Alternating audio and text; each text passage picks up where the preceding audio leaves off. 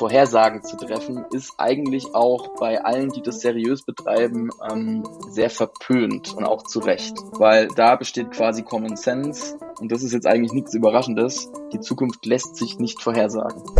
Also man spricht da oft auch äh, so ein bisschen von ähm, äh, Pop-Futurismus. Ähm, also das ist sehr, sage ich jetzt mal, ähm, ja, auf Effekthascherei auf. Wie sieht Europa 2050 aus? Und eine Critical Uncertainty, die ähm, da quasi diskutiert wird, ist, wie verhält und positioniert sich Russland in den nächsten 30 Jahren? Die Mutigen leben vielleicht nicht ewig, aber die Vorsichtigen, die leben gar nicht. Und damit herzlich willkommen zum Goya Markentalk. Unser Motto? Neues Denken, neue Wege. Ein Podcast, in dem es vorrangig um unterschiedlichste Veränderungsprozesse geht. Zudem diskutieren wir das Thema Marke aus spezifischen Blickwinkeln und richten den Blick auf das, was hinter den Kulissen passiert. Ich bin Caroline Bierlich und an meiner Seite ist der Marken- und Innovationsexperte Roland Albrecht.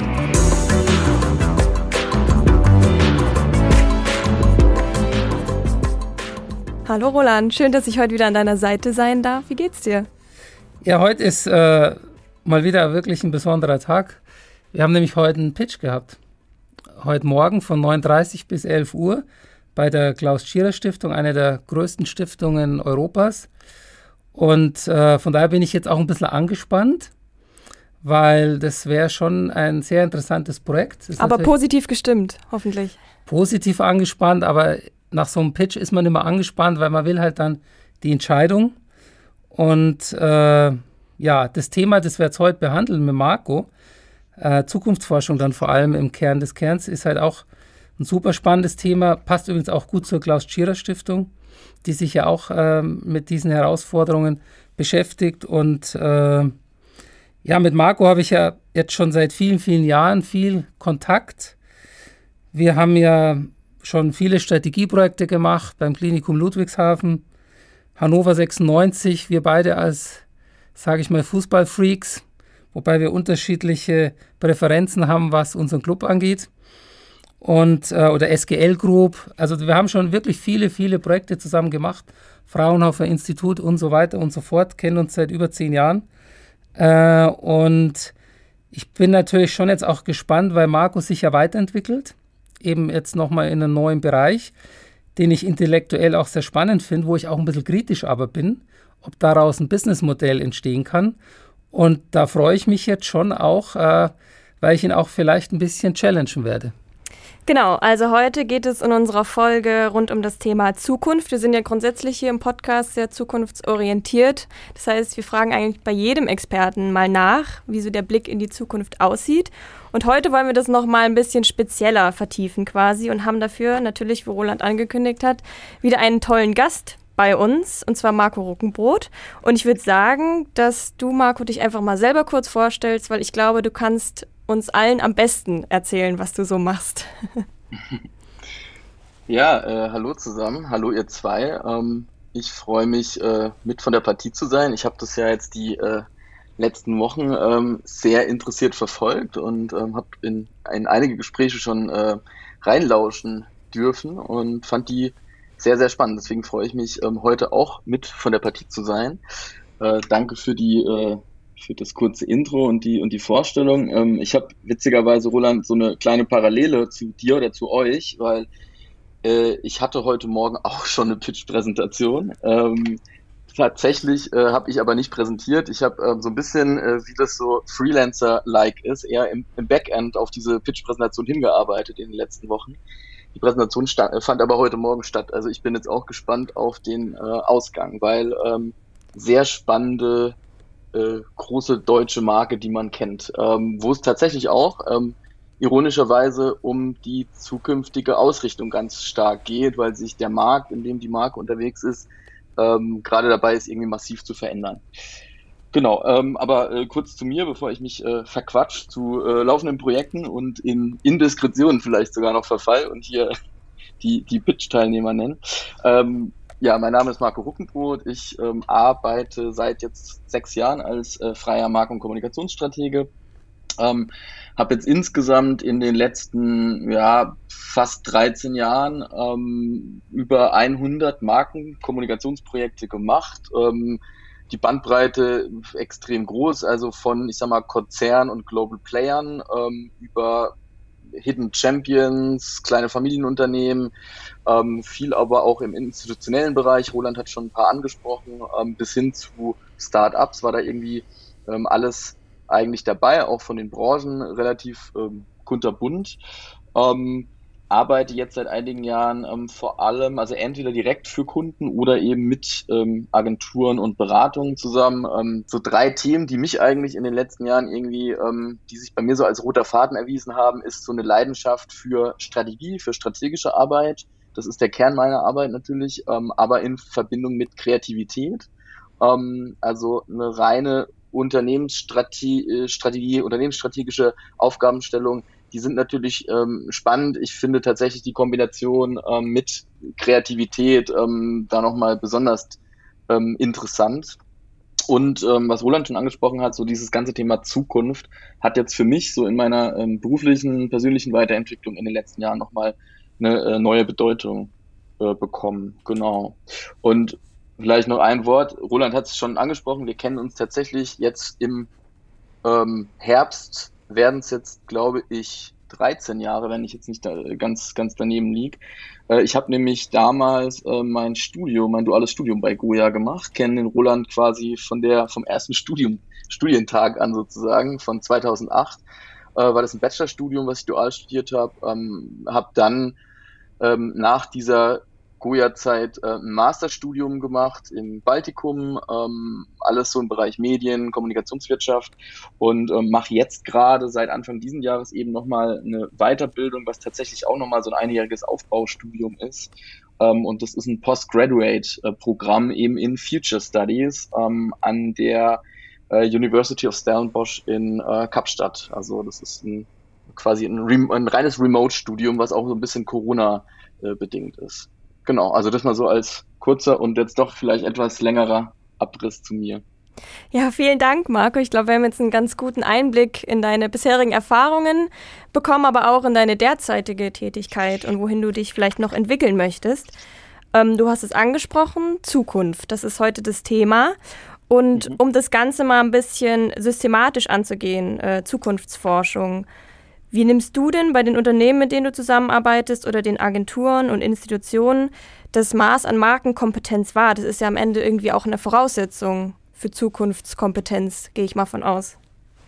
Ja, absolut. Also da stellst du ähm, tatsächlich eine sehr äh, schlaue Frage, beziehungsweise die Frage spiegelt eigentlich so ein bisschen auch jetzt mein, den Sprung wieder oder diese Entwicklung wieder, die ich gemacht habe, weil ich eben tatsächlich von ähm, dieser Markenperspektive, die ja eine Perspektive ist, die in der Regel ähm, mehrere Jahre einnimmt, ähm, habe ich dann irgendwann diese Entwicklung und diesen Sprung gemacht zu, ähm, zu diesen Zukunftsthemen, die nochmal eine langfristigere Perspektive einnimmt. Ähm, also das ist tatsächlich so ein bisschen der Transfer dazwischen. Ähm, das Maß an Markenkompetenz, was du ansprichst oder wonach du fragst, ähm, ist ehrlicherweise extrem divers. Also das ist meine ähm, Feststellung jetzt irgendwie der letzten Jahre ähm, und die wird eigentlich von Projekt zu Projekt diverser. Also ich sag mal von sehr unter, unterirdisch ähm, das Maß an Markenkompetenz bis hin zu wirklich brillant war da jetzt irgendwie in den letzten Jahren alles Mögliche dabei. Ähm, ich glaube, auf Unternehmensseite unterscheidet sich das so ein Stück weit. Ähm, wie groß ist das Unternehmen, was für eine Größe hat es, also was für ein äh, Professionalisierungsgrad im Marketing liegt da auch vor.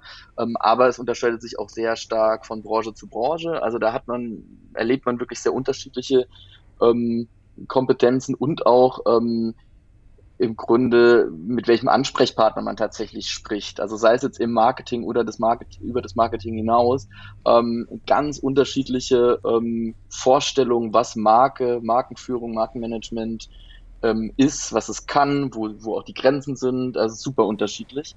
Ähm, und auf Agentur- und Beratungsseite ähm, auch sehr divers und das hängt aber vor allem meiner Erfahrung nach so am Agenturtyp ähm, vor allem. Also ich arbeite für wirklich unterschiedliche Agenturtypen, ne? also von Markenberatung wie Interbrand, von Designagenturen bis hin zu klassischen Werbe-Kreativagenturen, Digitalagenturen, PR-Agenturen. Ähm, und da merkt man natürlich schon naturgemäß, ähm, dass die Markenkompetenz bei einer Markenberatung ähm, logischerweise ähm, deutlich höher ist ähm, oder auf einem ganz anderen Level ist, als ähm, das jetzt vielleicht irgendwie in einer Agentur ist, die in einer an anderen Disziplin beheimatet ist. Also sehr, sehr unterschiedlich. Und ich glaube auch die, äh, die Backgrounds der Teams, mit denen man zu tun hat, ähm, ist dann natürlich auch, also ganz individuell ähm, sehr unterschiedlich. Und da ist so ein bisschen mein Gefühl auch gewesen der letzten Jahre, dass es, Roland, da kannst du bestimmt auch irgendwie äh, noch einige schlaue Ergänzungen machen, ähm, dass es auch ganz viel mit einer Didaktik und ähm, Didaktik und Kommunikation zu tun hat, was ähm, Marke ist, was Marke kann, äh, was Marke auch nicht kann, ähm, wo die Grenzen sind und auch, um das noch abzuschließen, so eine Gesamteinordnung auch zu machen. Ne? Also ähm, was für ein Beitrag, was für ein Wertbeitrag hat Marke, ähm, wo sind vielleicht auch an welchen Stellen andere Perspektiven die wichtigeren? Also wo kommen vielleicht auch andere Perspektiven eher äh, in so ein Primat? Ne? Also äh, dieser Konflikt zwischen Marke und Sales beziehungsweise Marke und Digitalisierung ähm, äh, ist schon einer, der mich jetzt in den letzten Jahren immer wieder begleitet hat ähm, und wo es, glaube ich, jetzt nicht so die, die eine Weisheit ähm, gibt. Ähm, genau. Ja, ähm, wir haben ja ein Innovationsprojekt äh, in den letzten Jahren gemeinsam gemacht. Es hat ja damals begonnen, dass ich zusammen mit der Geschäftsführung von Lamia die Unternehmensstrategie gemacht habe. Und dann wurde die dem Beirat vorgestellt und wurde dann auch äh, verabschiedet. Und dann war ja unter anderem ein Folgestrategieprojekt das Thema Innovationsmanagement. Habe auch noch andere gemacht, wo du jetzt äh, nicht dabei warst. Also was ich so beobachte und erlebe, das ist äh, erstmal Innovation, ja, ist positiv, klar. Wir sind alle innovativ und wir müssen innovativ in einer Wettbewerbsgesellschaft oder in einer Marktwirtschaft sein. Aber wenn es dann konkret wird, erlebe ich doch immer wieder äh, so ein diffuses Gefühl der Unsicherheitsvermeidung. Äh, weil das ist ja dann mit Risiko behaftet. Man muss ja auch unternehmerische Entscheidungen treffen. Da kann man ja auch Fehler machen. Äh, und da merke ich dann auch oft äh, unausgesprochen Angst, äh, dass man Fehler macht und halt äh, eben Ressourcen falsch einsetzt, Geld verbrennt. Dafür kann man verantwortlich gemacht werden. Sodass, also so mein Eindruck ist, dass es immer noch wirklich schwer ist, äh, ich sage jetzt mal, radikale Innovationsstrategien durchzusetzen. Inkrementelle, klar, das gehört zum Business von Fast Moving Consumer Goods etc., Automobilindustrie. Aber wenn es halt wirklich in die radikalen Innovationen geht, da merke ich halt äh, teilweise auch umso älter die Manager sind. Man wird halt auch mit dem Alter ängstlicher, man will mehr Sicherheit. Und äh, das führt dann halt dazu, dass dann am Ende des Tages der unternehmerische Mut fehlt, es halt dann auch durchzuziehen. Wie, wie sind da eigentlich so deine weiteren Projekterfahrungen? Ähm, ja, gute, gute Frage, interessantes Spannungsfeld, wo da viele Unternehmen, Unternehmer, Manager ähm, sind und es ist zumindest jetzt so meine Beobachtung der letzten Jahre, ähm, sehr viele eigentlich ähm, in einer ähnlichen Situation sind. Also ähm, das ist schon so eine ähm, Erkenntnis jetzt von mir in den letzten Jahren, dass egal in welche Branche man äh, guckt, also man schon das Gefühl hat, dass viele Branchen so an einem ähnlichen ähm, äh, auf einem ähnlichen ähm, Level gerade stehen und die Player in den in den Branchen auf einem ähnlichen Level stehen und was so die Anforderungen an Erneuerung, ähm, ja Transformation, Inno Innovationsfähigkeit äh, betrifft. Ich glaube, ähm, und das ist tatsächlich so ein bisschen ähm, dieses Projekt, von dem du sprichst und auch andere Projekte, die ich so erlebt habe, die zeigen für mich so ein bisschen beides. Also du sprichst ja jetzt vor allem so ein bisschen diesen, ich sag mal, diesen Umsetzungswillen an und dieses, äh, das tatsächlich zu machen, also ins Machen zu kommen.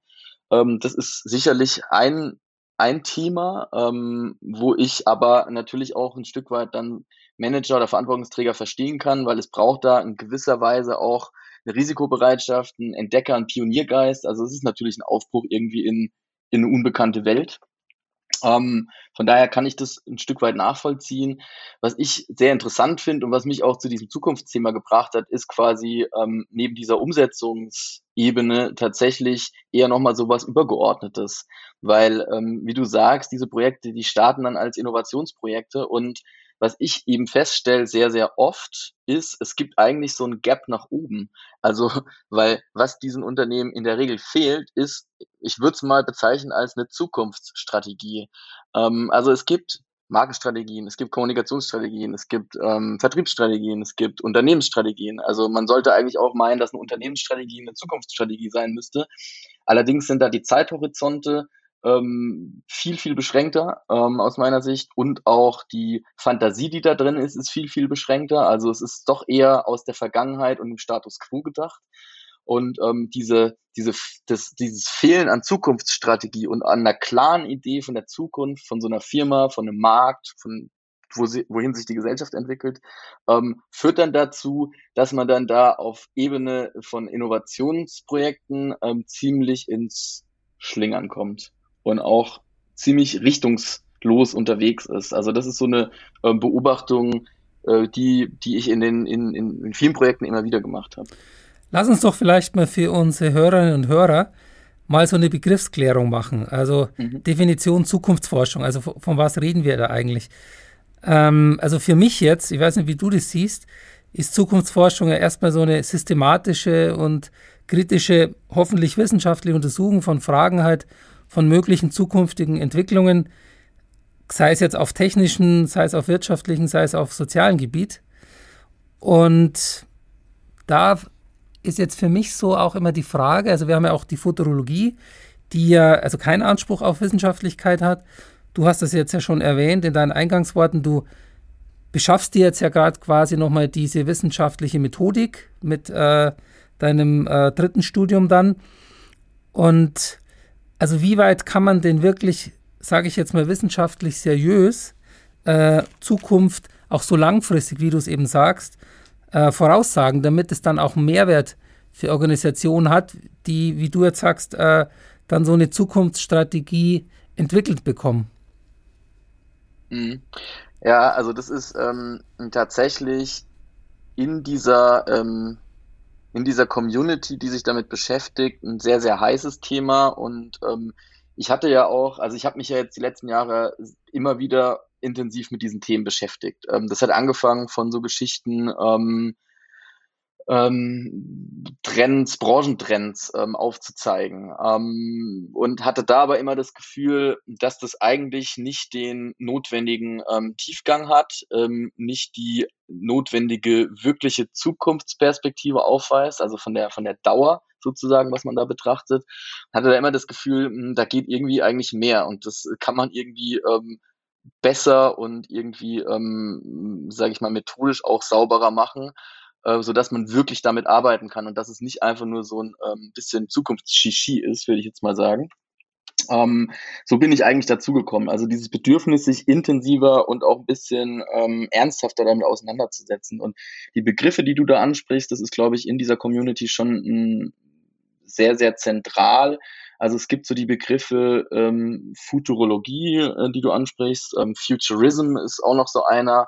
Ähm, und das sind, also man spricht da oft auch äh, so ein bisschen von ähm, äh, Pop-Futurismus. Ähm, also das ist sehr, sage ich jetzt mal, ähm, ja, auf Effekthascherei auf. Also da äh, geht es ganz viel auch um so technische Trends, die dann irgendwie in Szene gesetzt werden. Ähm, äh, die Ernsthaftigkeit, die dahinter ist ähm, und die Seriosität, äh, die würde ich mal mit einem großen Fragezeichen zumindest versehen. Ähm, also deswegen ähm, in, in, in dieser Szene und jetzt auch, wenn man dann sowas tatsächlich studiert und eine, also eine universitäre Ausbildung da nochmal in dem Bereich hat, wird da schon sehr großen Wert drauf gelegt.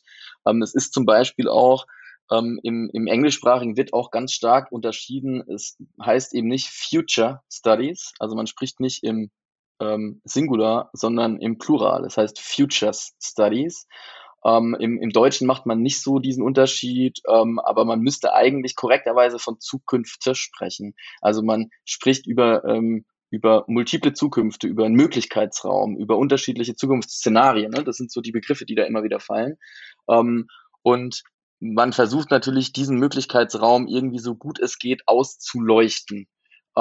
Und wenn wir da gerade so ein bisschen bei Sprache sind, ich meine, ich weiß, ich kenne dich ja jetzt auch schon viele Jahre, ähm, bist ja auch ähm, ein, ein Sprachenthusiast ähm, und Sprachfetischist, sage ich mal. Ähm, also man würde auch nicht von ähm, Predict oder Prediction sprechen, also dieses ganze Thema Vorhersagen oder Vorhersagen zu treffen, ist eigentlich auch bei allen, die das seriös betreiben, ähm, sehr verpönt und auch zu Recht. Weil da besteht quasi Common Sense und das ist jetzt eigentlich nichts Überraschendes. Die Zukunft lässt sich nicht vorhersagen. Ist unmöglich.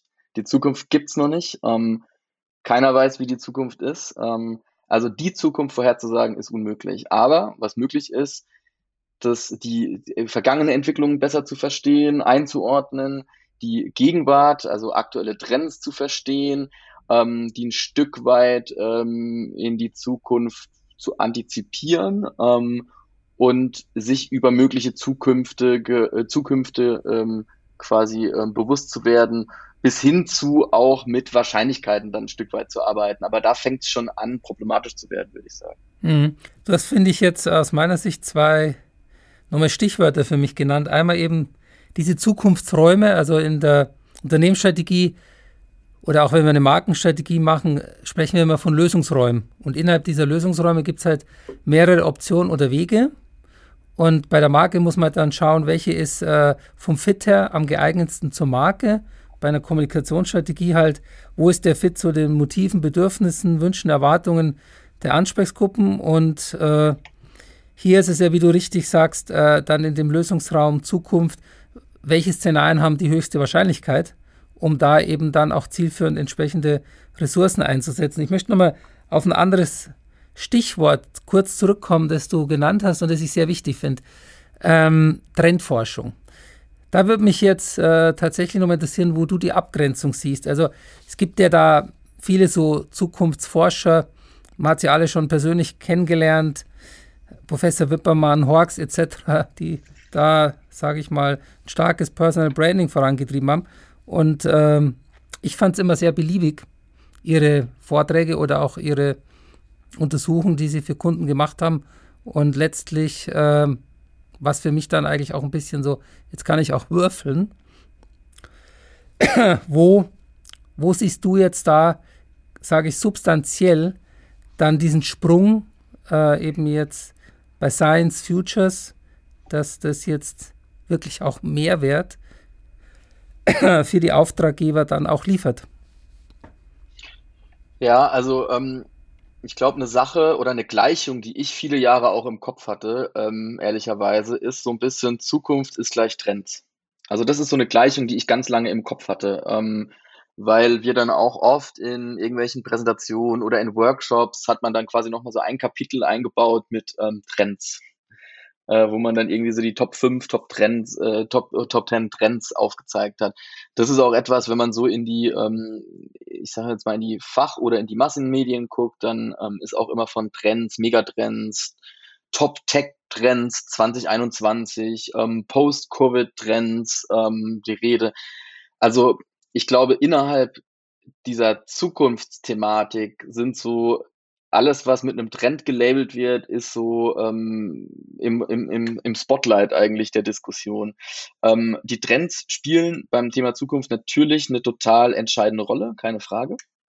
Ähm, es gibt aber noch ganz äh, viele andere Aspekte, mit denen man sich beschäftigt. Ne? Also bei Trends zum Beispiel überhaupt schon mal die Unterscheidung zu machen, was sind, ähm, also was für, auf was für einer Ebene von Trend sind wir? Ist das ein, ist das ein Branchentrend? Ist das ein Trend zu einem bestimmten Thema? Ist das ein, ähm, ein, ein Subtrend? Ähm, ist das ein ähm, gesellschaftlicher Megatrend? Das ist ein globaler Megatrend, ähm, der sich auch über ähm, Kulturkreisen irgendwie beschreiben lässt. Also da gibt's ganz, ganz unterschiedliche Ansätze, ähm, die das versuchen zu ein Stück weit zu strukturieren und zu ordnen. Und ähm, was quasi ein ganz, ganz zentrales ähm, Thema ist beim, beim Thema Zukunft, ist ähm, Komplexität. Also, also es ist, es gibt wahrscheinlich kaum etwas komplexeres als, ähm, als dieses äh, Thema, wenn man äh, sozusagen ähm, sich äh, mit der Vergangenheit beschäftigen muss, mit der Gegenwart und dann letztlich mit der Zukunft, also wo, wohin die ganze Reise geht. Und ähm, die Trends dienen eigentlich dazu, ähm, Komplexität so ein bisschen zu für uns zu sortieren und zu ordnen. Also sowas wie die äh, Megatrend-Map des Zukunftsinstituts ähm, ist ein Tool und eine Möglichkeit, sich so einen gewissen Ordnungsrahmen mal zu schaffen, eine gewisse Orientierung ähm, zu geben. Wie so Trends dann entstehen und wie die beschrieben werden, ähm, das ist dann auch nochmal so eine Sache für sich. Also ich weiß vom Zukunftsinstitut, weil ich da relativ engen Draht ähm, hin habe, dass da sehr akribisch an diesen Trends gearbeitet wird. Also dass da zu unterschiedlichsten Bereichen ähm, Expertengespräche geführt werden. Also dass dann ein regelmäßiger Austausch stattfindet und man versucht, ähm, solche Trends zu beschreiben. Aber ähm, neben diesen Trends gibt es eben noch ganz andere Aspekte. Also man spricht beispielsweise von ähm, eine andere Klassifikation, die man da vornimmt, sind sogenannte Weak Signals. Also ähm, ähm, ich sag mal so, kleine Trendchen, die sich irgendwie so abzeichnen, die aber noch niemand so richtig auf dem Zeiger hat. Ähm, weil ich meine, wenn das ein Trend ist, der irgendwie ähm, im, im Spiegel steht oder ähm, der in Talkrunden diskutiert wird ähm, oder der vielleicht schon seit zehn Jahren irgendwie äh, in, in, so ein Thema ist, ähm, ja, also kann man sich drüber streiten, inwiefern sowas noch ein Trend ist. Aber interessanter wird's dann, wenn man sich jetzt als Unternehmen beispielsweise mit solchen Weak Signals beschäftigt. Also was sind so schwache Anzeichen von Entwicklungen, die stattfinden könnten tatsächlich. Also man spricht, das ist vielleicht auch nochmal sprachlich ganz interessant, ähm, man spricht sehr oft im Konjunktiv. Ne? Also man spricht, wie könnte sich das entwickeln, äh, weil man eben nicht die Gewissheit und die Sicherheit hat, aussagen zu können, wie sich etwas entwickelt, aber es ist, besteht eben ein gewisses, ein gewisses Potenzial, eine gewisse Wahrscheinlichkeit. Ähm, neben Trends und Weak Signals ist ähm, ein ähm, wichtiges Thema auch noch ähm, Wildcards oder Black Swans. Also das sind so Begriffe, die synonym verwendet werden, ähm, wo es darum geht, was sind denn Ereignisse, die eintreten, die kein Trend sind, also die jetzt sich nicht schon seit vielen Jahren abzeichnen, ähm, die aber, sage ich mal, wirklich wie so ein Komet aus heiterem Himmel irgendwie auf die Erde kommen und ähm, dann auch einen Riesenschlag tatsächlich machen und einen riesen Impact irgendwie haben, positiv wie negativ. Ähm, das kann jetzt irgendwie gesellschaftlich sein, ne? also sowas wie ähm, Covid-19 wird als sowas gehandelt, ähm, äh, Finanzkrise wird als sowas gehandelt, da gibt's einige, die jetzt irgendwie die ganze Welt betreffen, aber ähm, sowas ist natürlich vor allem interessant zu sehen, auch für einzelne Branchen, für Märkte, auf denen ich mich als Unternehmen bewege, ähm, sowas ein Stück weit ähm, mit einzupreisen und zu, zu antizipieren, so schwer das auch natürlich ist. Ähm, aber ähm, je, je mehr man sich damit beschäftigt, ähm, mit Trends, mit Weak Signals, desto mehr kommt man auch zu einer Einschätzung, was sind denn vielleicht auch Ereignisse, die da gar nicht abgebildet sind, die kein Trend sind, die kein Weak Signal sind, ähm, die aber trotzdem irgendwie im Bereich des Vorstellbaren liegen. Ähm, und was abschließend vielleicht weil du auch das Thema Szenarioentwicklung angesprochen hast, was für Szenarioentwicklung besonders interessant ist, sind so, man spricht da von ähm, Uncertainties, Critical Uncertainties. Also ähm, wo sozusagen ähm, es so oder so sein kann. Also ähm, du kennst ja aus so Markenpositionierungsprojekten diese beliebten Positionierungskreuze, die man hat. Genauso wird mit Uncertainties gearbeitet. Also um Szenarien zu entwickeln, ähm, definiert man quasi oftmals zwei Critical Uncertainties und sagt jeweils, das kann so oder es kann so ausgehen. Also beispielsweise, ich hatte vor kurzem so das Thema, wie sieht Europa 2050 aus? Und eine Critical Uncertainty, die ähm, da quasi diskutiert wird, ist, wie verhält und positioniert sich Russland in den nächsten 30 Jahren? Also ich sag's mal, um es jetzt ganz platt zu sagen, als Freund oder als Feind. Das ist quasi eine Critical Uncertainty und würde ähm, hätte massive, also massive ähm, Umwälzungen beziehungsweise würde zu ganz anderen Szenarien führen von diesem Europa 2050. Ja, wir haben jetzt viel über Trends und auch Weak Signals beispielsweise gesprochen. Ähm, wenn man Trend hört, sagt man auch oft, dazu gibt es einen Gegentrend. Ähm, wie geht man denn mit dieser empirischen Erfahrung bei so langfristigen Überlegungen wie eine Zukunftsforschung um? Weil du hast ja auch gesagt, ihr arbeitet ja auch mit der Gegenwart, logischerweise, und mit der Vergangenheit. Ja, ähm, das ist ganz interessant. Ich habe da jetzt auch durch das ähm, Studium nochmal eine, äh, eine ganz neue Perspektive irgendwie drauf entwickelt, weil ähm, für mich war Trend immer so eine rein qualitative Beschreibung. Also ich sag mal, der Megatrend der Individualisierung oder der Trend, ähm, weiß ich nicht, Digital Detox oder so, ne? Ähm, also das ist so eine qualitative Beschreibung von einem Phänomen, das schon stattfindet. Also, ne, das ist ja auch irgendwie interessant. Also wenn wir von Trends sprechen, sind das ja Dinge, die in der Gegenwart gerade stattfinden. Also es ist eigentlich gar nicht so viel Zukunft. Das ist eher die Frage, ne, was bedeutet dieser Trend für die Zukunft oder für zukünftige Entwicklung? Ähm, Und interessant ist, wenn man einen Trend vielleicht noch mal ein bisschen, sage ich mal, tatsächlich ähm, mathematischer betrachtet. Also im Sinne von von einer beispielsweise linearen Funktion oder einer exponentiellen Funktion. Wir sind ja jetzt durch die ähm, Corona-Pandemie alle so ein bisschen geschult, was so, was so Kurven und Entwicklungen angeht. Ähm, und wenn man so mal auf das Thema Trend guckt, ne, ähm, bekommt es plötzlich eine ganz andere, ähm, eine ganz andere Bedeutung. Also, weil da kommt es total stark darauf an, in welchem Frame guckst du auf so eine Entwicklung. Ähm, und es kann, ein Trend kann quasi sich ähm, wirken wie ein linearer Trend. Wenn du ein bisschen rein oder raus zoomst, kann der aber vielleicht aussehen wie ein exponentieller Trend oder wie ein, ähm, äh, ein zyklischer Trend mit Ups und Downs. Und ähm, also so bekommt quasi auch, also die Bewertung ist etwas ein Trend, also ein Trend, äh, wo etwas sich linear in eine Richtung bewegt. Ähm, ist das tatsächlich so oder ist es nicht so? Also das ist ganz interessant. Und so gesehen ist eigentlich so dieses, dieses Zusammenspiel, so ein bisschen Yin-Yang-mäßig, Trend und Gegentrend, immer mit eingepreist. Also du kannst eigentlich dir jeden x-beliebigen Trend nehmen, also von groß bis klein und kannst dir sicher sein, dazu gibt es einen oder mehrere Gegentrends. Also sowas wie Megatrend Individualisierung hat den äh, Gegentrend eines neuen Kollektivismus. Äh, wir erleben jetzt irgendwelche äh, neue Formen von fast schon kommunenartigem Zusammenleben irgendwie an den Stadträndern von Berlin. Ähm, also ein totaler Gegentrend zu, äh, zu, zur Individualisierung oder ähm, das ganze Thema Digitalisierung und Smartphone. Ähm, Gegentrend Digital Detox. Ne? Ähm, also Leute machen ganz bewusst plötzlich Digital Detox. Das ist ein ganz klarer Gegentrend. Und das ist quasi immer, immer so ein Zusammenspiel, was es immer gibt. Und die Frage ist da, glaube ich, dann eher, hm, was, was ist das Dominierende und ähm, was ist so ein bisschen äh, das komplementäre Gegenstück und in welcher Gewichtung sozusagen finden die statt? Ähm, du hast jetzt was nochmal gesagt, da möchte ich noch mal ähm, ja, eine Frage stellen. Ich hole da nochmal ein bisschen aus, und zwar das Thema mit dieser Gegenwart, was ich ganz wichtig finde. Dass ja eigentlich das Problem ist, finde ich, bei der Zukunftsforschung, dass sie ja ein Thema hat, über das man ja noch gar nichts sagen kann, weil die Zukunft ja noch nicht da ist. Mhm. Ähm, ist ja das Thema dann mit dieser Prognose. Und wir wissen ja eins, ähm, oder ich zumindest halt auch als Wirtschaftswissenschaftler weiß das, ähm, Prognose in der VWL ganz schwierig. Also am besten lässt man da die Finger weg. Also was wir doch eigentlich immer machen, wenn wir über Zukunft reden, äh, dass wir Konstruktionen über die Zukunft entwickeln aus der Gegenwart heraus. Äh, das heißt, äh, de facto äh, beschäftigen wir uns eigentlich mit Aspekten der Gegenwart, zum Beispiel eben Trends, die wir schon sehen in der Gegenwart und die werden dann extrapoliert. Und ähm, da stellt sich für mich die Frage, also wie, wie funktioniert das eigentlich, dass man ja doch immer in der Gegenwart ist oder halt dann auch äh, Learnings aus der Vergangenheit hat und dann, und jetzt hast du das ja schon angesprochen, äh, den Black Swan, also diesen schwarzen Schwan, der halt dann in Westaustralien 1600 noch was dann entdeckt worden ist. Und bis dahin halt hieß es in Europa, den gibt es nicht.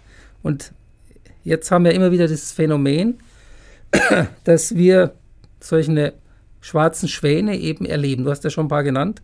Und ähm, soweit ich weiß, kommt der Begriff der Zukunftsforschung aus den 60er Jahren.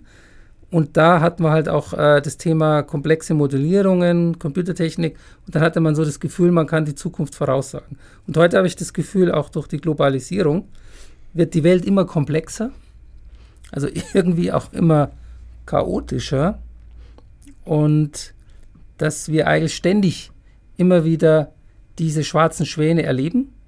Pandemie, Finanzkrise etc., das hast einige genannt, und wir davon ausgehen müssen, dass wir in ein paar Jahren wieder einen haben und dann wieder einen haben.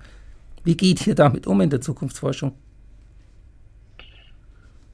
Ähm, ja, also was du ansprichst, das ist tatsächlich ein bisschen der, der Kern, ähm, was das Ganze machen soll oder den, den Zweck, den das Ganze erfüllen soll. Also im Grunde genommen geht es ja darum, wenn du jetzt in die Zukunft blickst, nach vorne, ähm, ist es jetzt erstmal für dich ein kompletter weißer Raum. Völlig ein unbeschriebenes Blatt eigentlich, in das du guckst. Und ähm, was Zukunftswissenschaft, Zukunftsforschung, Zukunftsberatung, alle, die jetzt irgendwie da ähm, in dieser Community irgendwie unterwegs sind, der versucht ist, da ein, ein Bild zu zeichnen, was da eben sein könnte, wie sich es entwickeln könnte. Also es ist eine Annäherung. Du, du leuchtest im Prinzip diesen Zukunftsraum mit so einer Taschenlampe aus. Ne? Und ähm, da gibt's dann schon Unterschiede, sage ich mal, wie ähm, intensiv man sich damit beschäftigt, wie gut dieser Raum ausgeleuchtet ist. Ähm, also wenn du dich intensiv jetzt ähm, damit beschäftigst und so wie du sagst, also es ist ein Stück weit, du guckst dir, ähm, du lernst relativ viel aus der Vergangenheit, aus vergangenen Entwicklungen ähm, und ähm, triffst daraus Rückschlüsse eben für ähm, zukünftige Entwicklungen. Also das sind Annahmen, Hypothesen, Rückschlüsse, aber es ist natürlich ähm, besser als keine zu haben.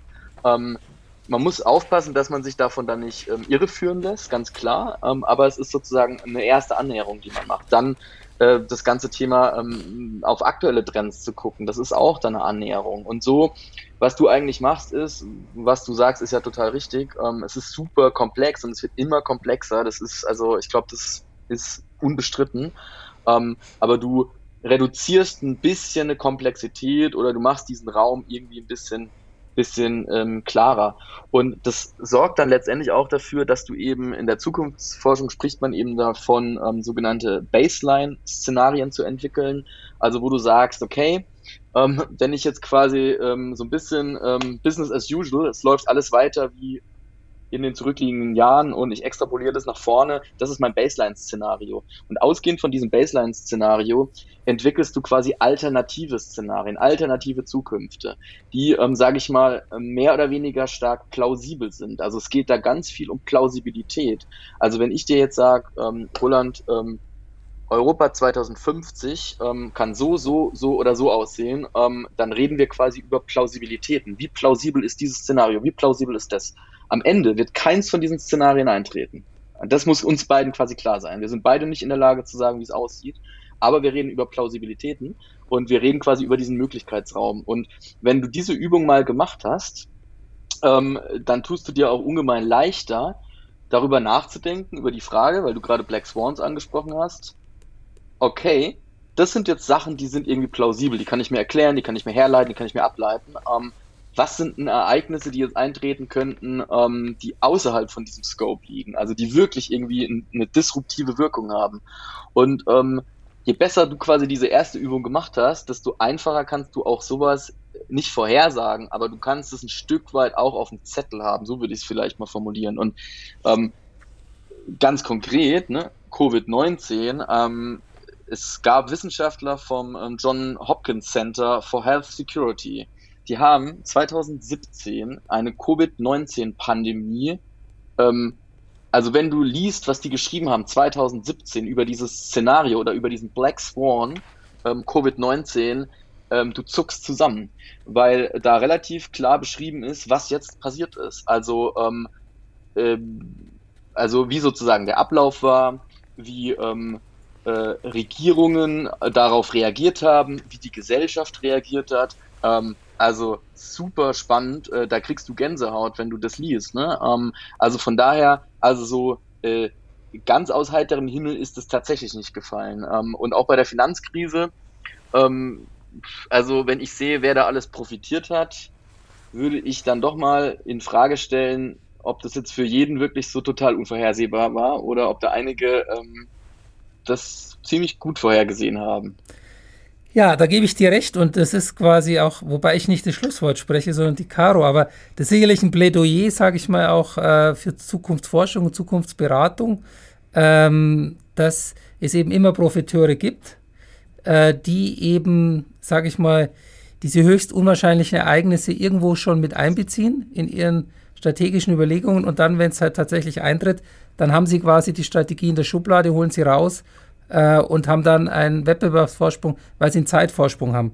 Und, äh, und von daher glaube ich, ist es auch eine wesentliche Berechtigung von Zukunftsberatung, weil man damit halt tatsächlich in Märkten sich einen ja, signifikanten Wettbewerbsvorteil verschaffen kann. Also es wäre schon cool, sage ich mal, wenn jetzt ähm, die Zukunftsforscher und Berater halt auf ein neues Niveau kommen, wie halt die Trendforscher, äh, wenn man sich erinnert, eben der Herr Horks, der da bekannt ist, der dann mal, glaube ich, 2010 gesagt hat, seine Prognose ist, äh, dass es Facebook noch fünf bis sechs Jahre maximal gibt und dann kennt kein Mensch mehr ähm, diese Plattform, wir kennen sie immer noch.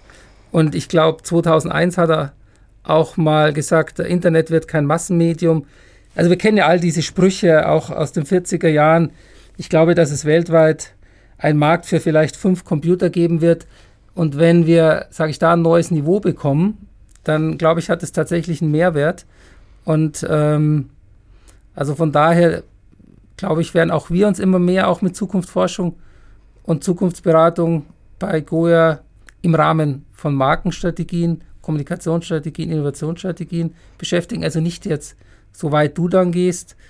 Und ähm, also ich fände es interessant, wenn wir vielleicht mal in einem Jahr, dreiviertel Jahr, Jahr, uns wieder hier treffen im Goya Markentalk und äh, dann auch mit unseren jeweiligen Praxiserfahrungen und du vielleicht dann auch nochmal mit deinen wissenschaftlichen Kenntnissen das Thema nochmal vertiefen. Was meinst du, Caro?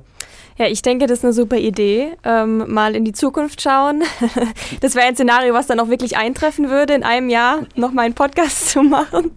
Ähm, ja, vielen Dank, Marke, dass du heute ein bisschen Licht ins Dunkle der äh, Zukunftsforschung äh, gebracht hast. Ähm, ich denke, wir schauen, was die Zukunft bringt. Und vielen Dank dir. Äh, ja, sehr gerne, super gerne. Ja, spannender, spannender Austausch. Gut, dann äh, ja, bis bald. Wir sehen uns ja sowieso immer mal wieder. Du lebst ja auch in Heidelberg, wobei ich glaube, im Moment bist du in München. Ich bin gerade im Moment in deiner Heimat. In meiner Heimatstadt, genau. Ich bin in Zukunft dann auch wieder zurück in Heidelberg. Okay, ja, sind ja beide sehr, sehr schöne Städte äh, und äh, glaube ich eine ganz gute Kombi. Und dann, ja, sage ich mal bis bald und wir hören uns spätestens in einem Jahr. Ciao. ciao. Danke euch, ciao. Das war's schon mit dem Goya Markentalk. Vielen Dank, dass ihr heute mit dabei wart. Abonniert gerne unsere Social Media Kanäle und diesen Podcast. Und wenn ihr schon dabei seid, schaut gerne mal auf unserer Website goya.eu vorbei. Dort findet ihr nicht nur unser Markenbriefing, sondern auch viele Infos rund um die Themen Innovations- und Brandmanagement. Tschüss und bis bald. Eure Caroline Bierlich und Roland Albrecht.